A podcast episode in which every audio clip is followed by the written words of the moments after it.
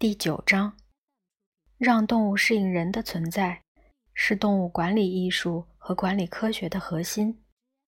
关键目的在于缩短动物的安全距离，也就是动物希望它所察觉到的敌人与之保持的最短距离。在野生环境中，如果你在距离红冠三百码以外的地方，它便不会在意你。如果你跨过了那道界限，它便变得紧张起来。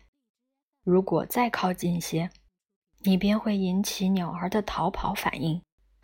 除非重新确定了三百码的界限，如果它的心肺功能不允许它再跑下去了，否则它是不会停下来的。不同的动物有不同的安全距离，并且。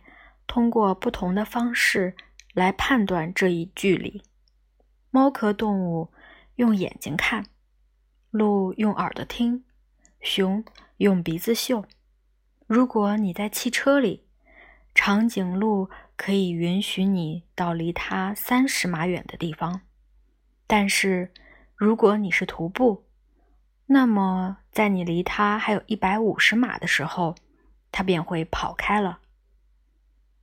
招潮在你距离它十码的时候，便会急忙走开；吼猴在你距它二十码的时候，会在树上警觉起来；非洲水牛在你距它七十五码的时候便有反应。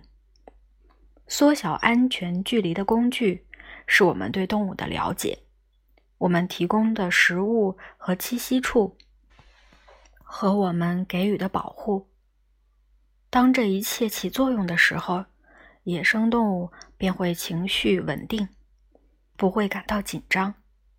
不仅待在动物园里，而且健康长寿、安心进食、行为自然合群。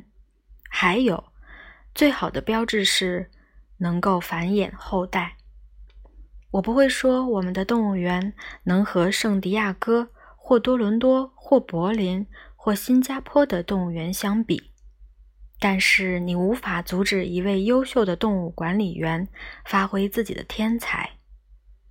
父亲是个天才，他的直觉天赋和敏锐目光弥补了正规训练的不足。他有一种本领，可以看着一只动物，猜出它有什么心事。他对自己照管的动物非常关心。作为回报，它们繁殖起来，有些繁殖的太多了。